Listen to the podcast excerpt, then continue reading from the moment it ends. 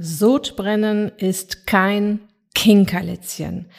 Die sogenannte Refluxkrankheit kann ernsthafte Folgeerkrankungen mit sich ziehen und in dieser Episode brösele ich dir mal ganz genau auseinander, wie Sodbrennen entsteht und warum ein gechillter Blutzuckerspiegel Sodbrennen lindern und bis zu verschwinden lassen kann.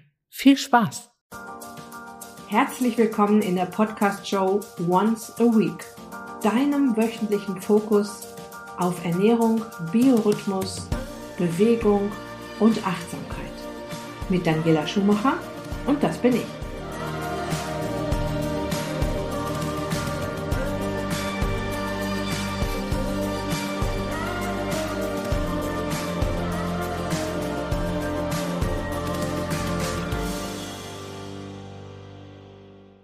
Falls du dich wunderst, dass es noch ein wenig halt hier ähm, in meiner Umgebung. Wir sind ja gerade umgezogen und in unserer Wohnung ist noch nicht alles fertig.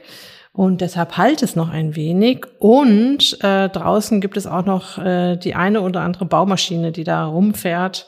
Deshalb äh, kann es auch zu kleinen Geräuschkulissen kommen. Ich hoffe, dass man es nicht allzu sehr hört.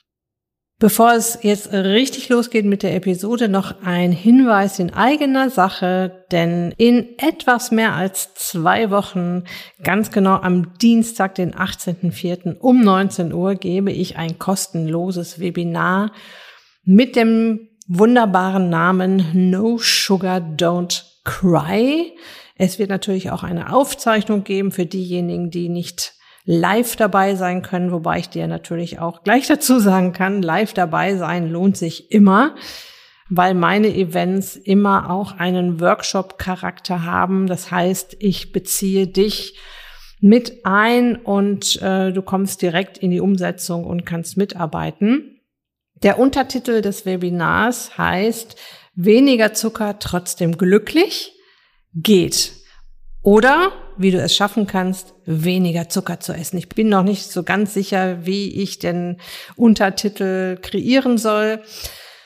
Im Webinar möchte ich dir auf jeden Fall diesen einen Trick zeigen, mit dem emotionale Heißhunger und Fressattacken bald Geschichte sind und du endlich entspannt abnehmen kannst, trotz Wechseljahre, trotz Hashimoto, trotz eingeschlafenem Stoffwechsel, egal was dich in den letzten Jahren oder sogar Jahrzehnten vielleicht daran gehindert hat, abzunehmen.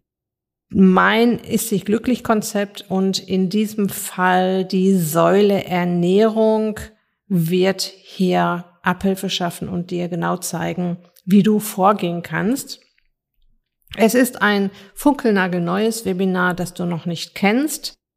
Du lernst, wie Heißhunger und emotionaler Heißhunger entsteht. Da gibt es tatsächlich Unterschiede, was passiert, wenn du deinen Körper chronisch großen Zuckermengen aussetzt. Und du weißt ja mittlerweile, dass, dass es dir nicht nur in Süßigkeiten und Knabberzeug gibt. Und vor allem, wie du wieder rauskommst aus der Nummer. Mein Tipp, melde dich am besten gleich an. Es dauert ja nur nicht mehr lange.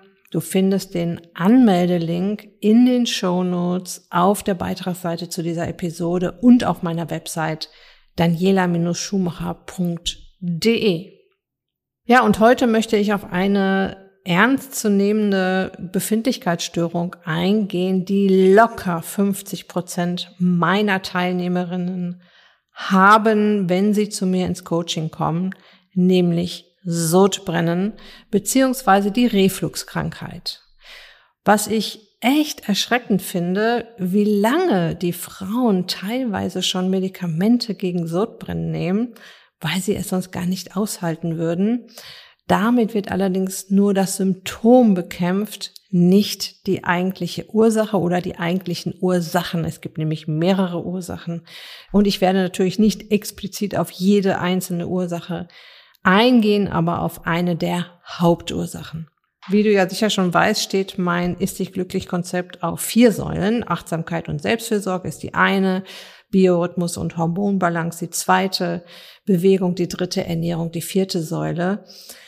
Und wenn du mir hier schon länger folgst, weißt du, dass es bei der Ernährungssäule vor allem um den lieben Zucker geht. Und kleiner Spoiler vorweg, das lästige und auch schmerzhafte Sodbrennen ist in meinen Coachings nach sieben bis zwanzig Tagen ungefähr verschwunden. Meine Teilnehmerinnen setzen Tabletten ab, die sie über viele, viele Jahre nehmen mussten und sind natürlich super happy damit.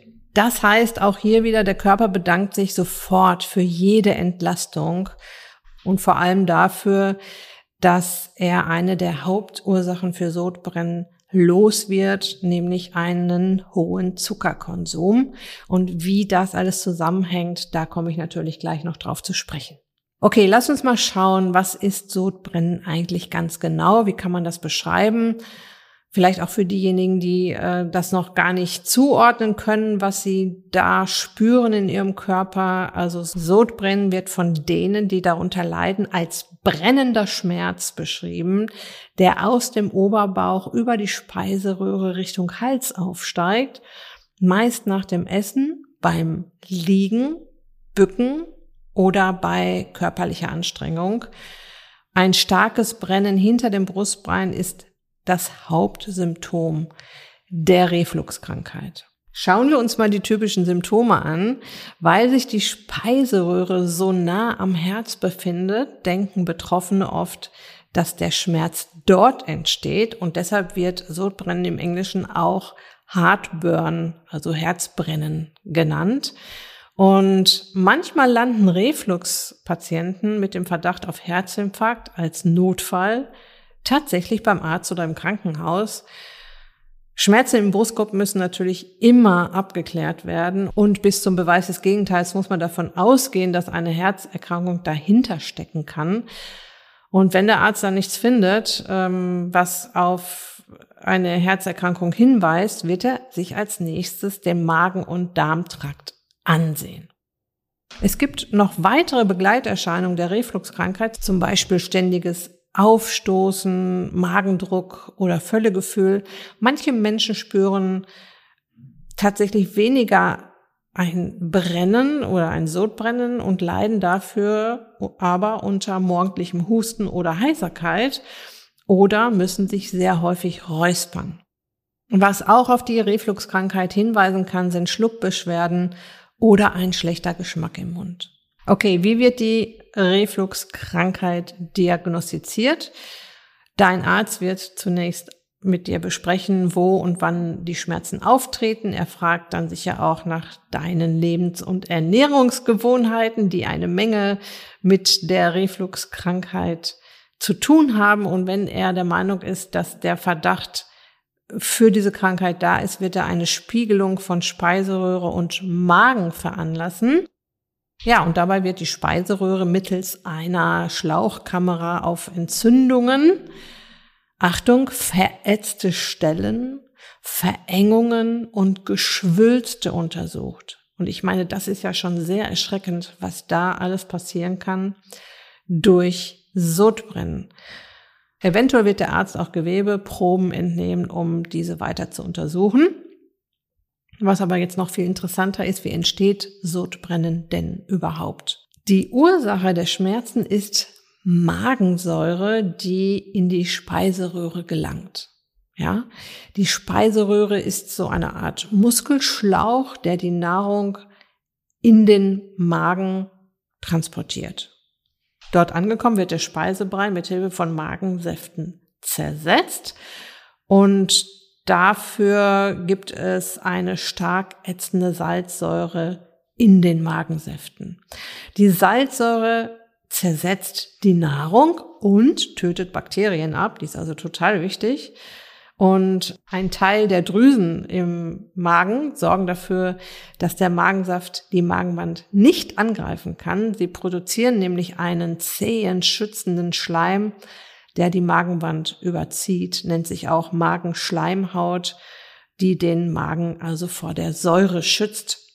So gelangt der Speisebrei mit dieser zugesetzten Säure jetzt aber am oberen Schließmuskel des Magens vorbei zurück in die Speiseröhre, greift die Magensäure die ungeschützte Wand der Speiseröhre an und das genau verursacht das Brennen.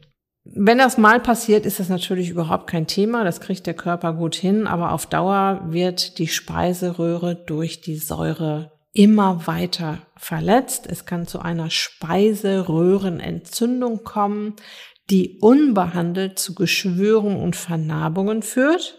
Und in etwa zehn Prozent der Fälle kann das sogenannte Barrett-Syndrom entstehen. Das bedeutet dann, dass das Gewebe der Speiseröhre sich schon verändert, was dann die Vorstufe für Speiseröhrenkrebs ist. Also am Ende der ganzen Geschichte steht wieder eine Krankheit mit dramatischen Folgen. Okay, warum fließt jetzt die Magensäure in die Speiseröhre? Erstmal durch den Speisebrei, der insgesamt zurückfließen kann. Es gibt aber noch weitere Gründe. Und zwar ist es so, dass nach dem Essen im oberen Teil des Magens sogenannte Säuretaschen entstehen können, die auf dem Nahrungsbrei liegen. Unter anderem Zucker, Alkohol und übertrieben viel Koffein begünstigen diese Säuretaschen und damit den Reflux. Ein weiterer Grund für den Rückfluss des Magensaftes kann eine Schwäche des Speiseröhrenschließmuskels sein und der wird verändert und die Spannkraft des Speiseröhrenschließmuskels wird unter anderem beeinflusst durch Medikamente oder auch durch Nikotin. Auch Hormone können die Spannung mindern. Schwangere haben oft ein Problem mit Sodbrennen, weil auch Hormone die Spannung des Speiseröhrenschließmuskels äh, mindern. Zusätzlich drückt das wachsende Kind auf den Magen. Und ja, auch bei einem Bauch durch zu viel Bauchfett entsteht ein ähnliches Problem. Genauso wie zu enge Kleidung und Stress.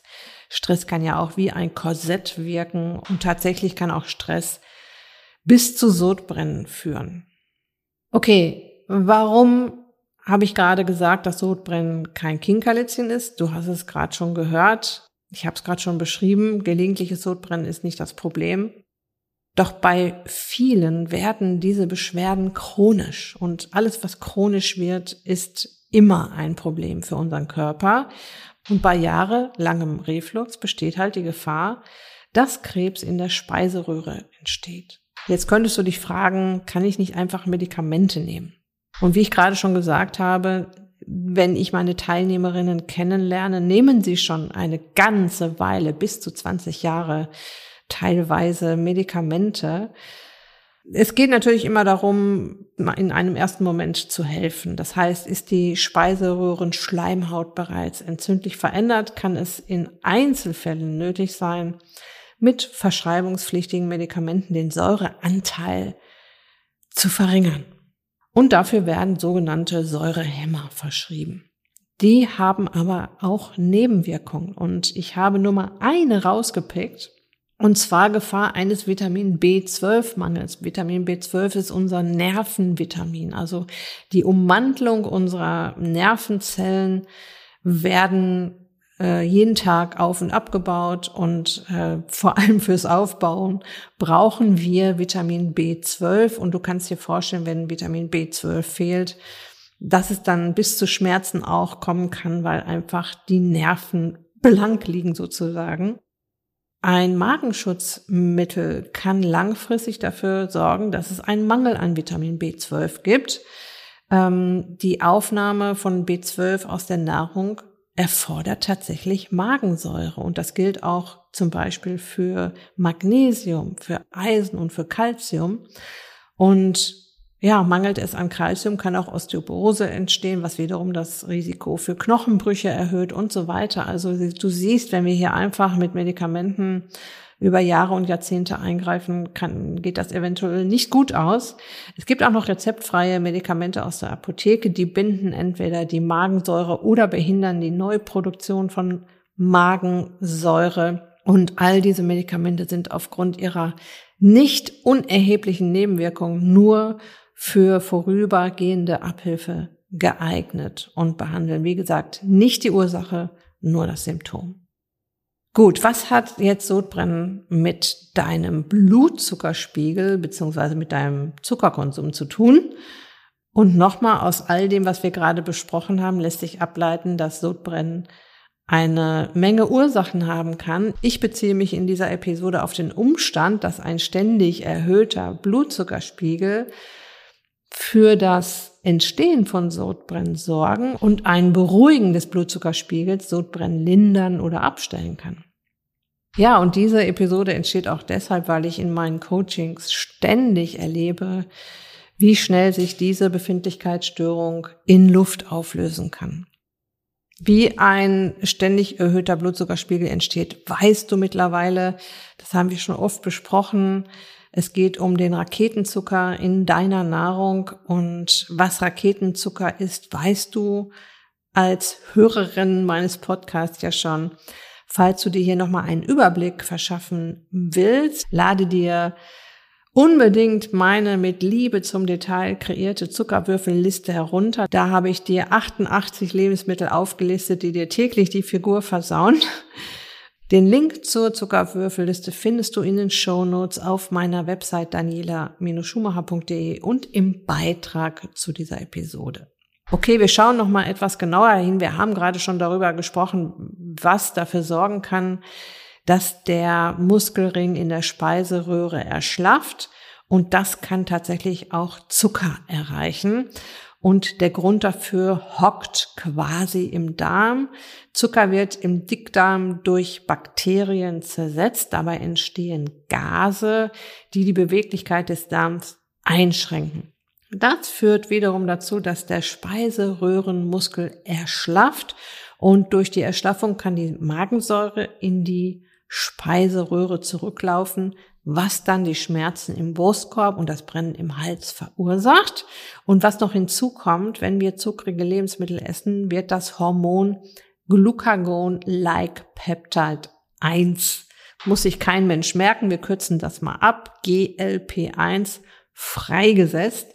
Das GLP1-Hormon wird im Darm produziert und spielt eine wichtige Rolle bei der Steuerung des Zuckerstoffwechsels. Es ist zum Beispiel dafür verantwortlich, die Insulinausschüttung zu erhöhen und das wird, wie du schon weißt, nötig, wenn eine große Menge Zucker verstoffwechselt werden muss.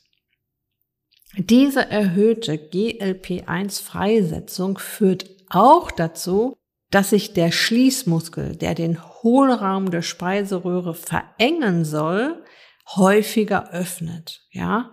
Und dafür wird der Druck auf den Schließmuskel der Speiseröhre erhöht und Magensäure gelangt in die Speiseröhre. Alles wegen Zucker, ja. Und all das verhinderst du, wenn du deinen Zuckerkonsum senkst. Zum einen innerhalb deiner ganz normalen Mahlzeiten oder durch Reduzierung von Süßigkeiten und Knabberkram. Und falls du dich fragst, was nochmal ein gechillter Blutzuckerspiegel ist, das haben wir ja in der letzten Episode schon besprochen und auch sehr, sehr genau in den Episoden Zucker bei die Fische. Das sind drei Episoden, die ich dir alle im Beitrag zu dieser Episode verlinkt habe, falls du da mal direkt reinspringen möchtest. Findest du aber auch, wenn du einfach die Stichworte Zucker bei die Fische mit meinem Namen Daniela Schumacher und dem Begriff Podcast bei Google eingibst, findest du auch sofort. Und wir haben schon ganz oft darüber gesprochen, ähm, welche Befindlichkeitsstörungen verschwinden, wenn wir den Zuckerkonsum überdenken und reduzieren. Und du weißt ja schon, dass es gar nicht darum geht, gar keinen Zucker mehr zu essen. Den Zucker finden wir auch in Gemüsesalat und Obst. Ohne Ende. Es geht immer um die Menge, die das Gift macht. Und es geht immer darum, Dinge nicht aus dem Ruder laufen zu lassen, es nicht chronisch werden zu lassen. Alles, was chronisch im Körper passiert, bringt ihn aus dem Konzept. Und hier nochmal der Hinweis auf das kostenlose Webinar, zu dem du dich anmelden kannst. Ähm, da werden wir uns genau ansehen, was passiert, wenn wir unserem Körper große Zuckerfluten aussetzen. Das kann auch sehr für das eine oder andere Aha-Erlebnis sorgen und auch dafür sorgen, dass du die Kehrtwende machen möchtest. Und ich möchte dir ja auch ganz genau zeigen, wie das mit dem Heißhunger oder dem emotionalen Heißhunger passiert, weil das ja nun mal der Grund dafür ist, dass wir immer wieder zum Zucker greifen, egal in welcher Form.